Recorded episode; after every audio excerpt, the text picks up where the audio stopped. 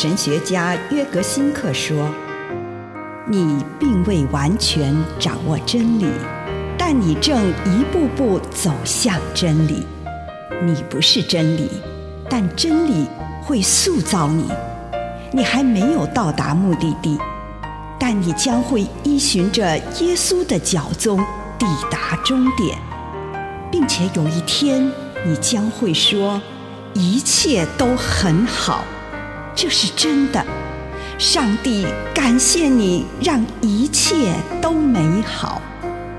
愿我们每一天都以诚实遇见上帝，遇见他人，遇见自己。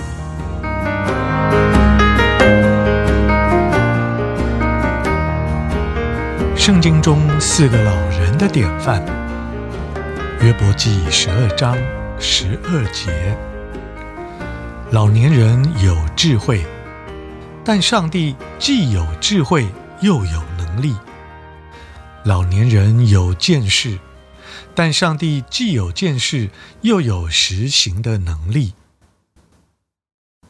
前两个老人是撒迦利亚和伊丽莎白。撒迦利亚说：“他自己是个老人了，而他的妻子伊丽莎白也已经垂垂老矣。天使加百列却向他们预言了，他们将有个孩子，而且他的生命将结出丰硕的果实。但是，迈向丰硕之路是必须走过危机的。”结果，撒迦利亚因为不相信天使的预言，而有一阵子无法说话。为了在老人身上重新爆发出新的事物，通常都需要一段沉寂的时间，让上帝在老人身上有新的作为，改变他们的生命。而老年人也必须在沉默中学习。相信上帝所应许他们的丰硕果实，而另外两个老人，则是结束耶稣童年的叙述的西面和安娜。这两个老年人从他们的智慧中看出了基督的奥秘，他们看得更深，并且在全体以色列人面前表明了他们所看见的。因此，他们两个成了第一个宣扬耶稣基督福音的人。这正是老年人最重要的任务，指出藏在众人之下的光。老年人的眼光比较深远，他们可以看透事物的本质，他们可以看到隐而未现的光。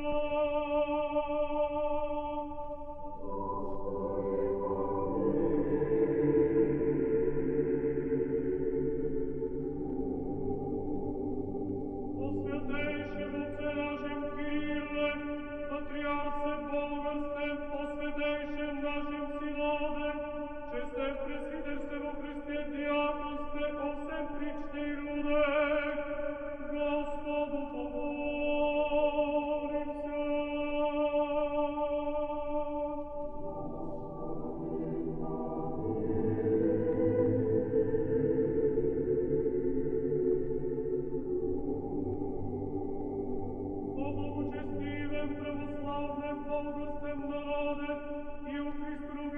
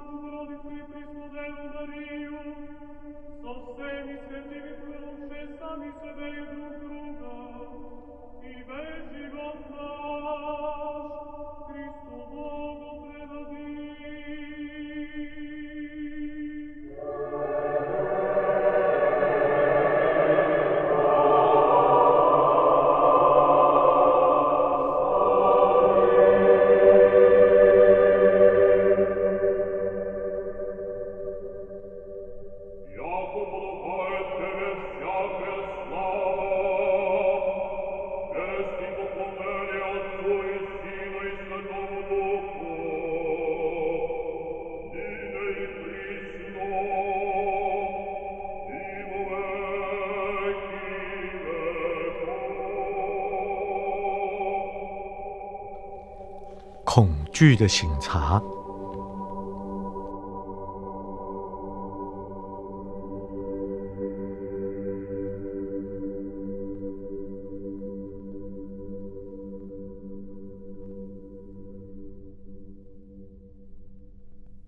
回顾这一天，问上帝说：“主，在我的思想、言语、行为。”或是无所作为中，恐惧扮演了什么角色？除非获得这问题的答案，我将不罢休。这个时候，请你静默。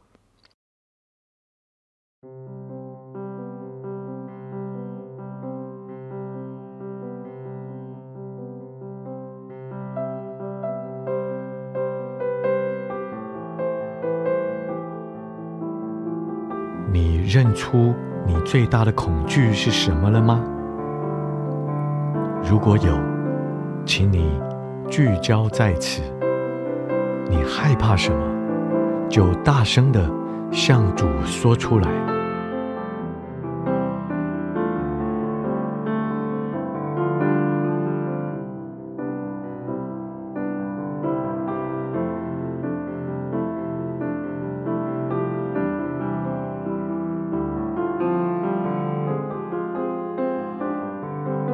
如果你愿意，你可以不断地往深处发掘，试图找到真正恐惧与害怕的事物。当我发现某个事物让我喘不过气，难以把它大声说出来的时候，我便能知道那就是它了。现在，鼓足勇气，把这个恐惧大声向主说出来。然后放开你的心，跟主谈论这件事。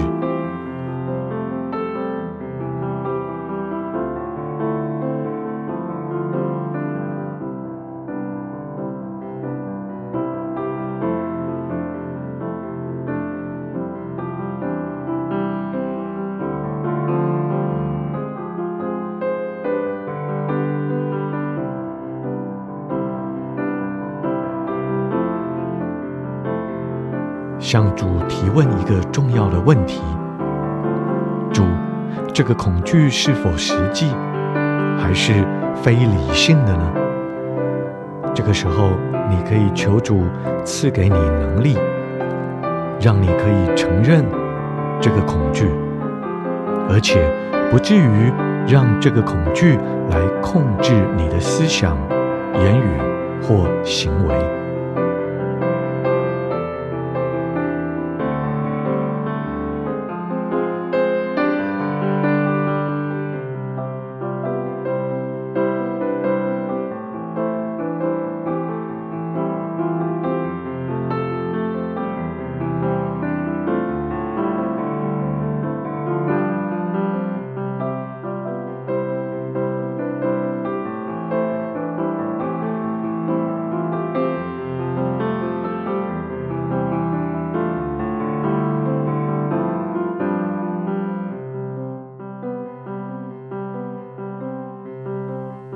有对你说什么吗？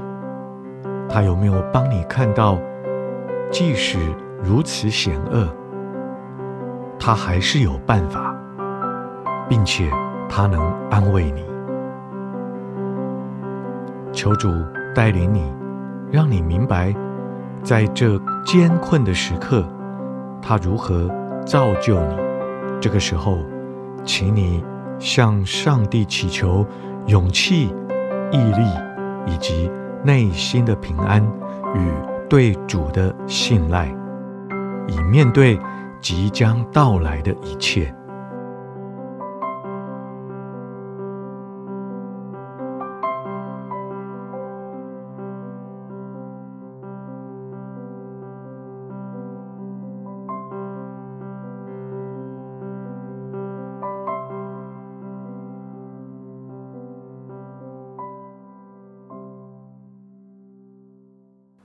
亲爱的主，求你赐给我有勇气来展望明天。奉主耶稣的圣名祷告，阿门。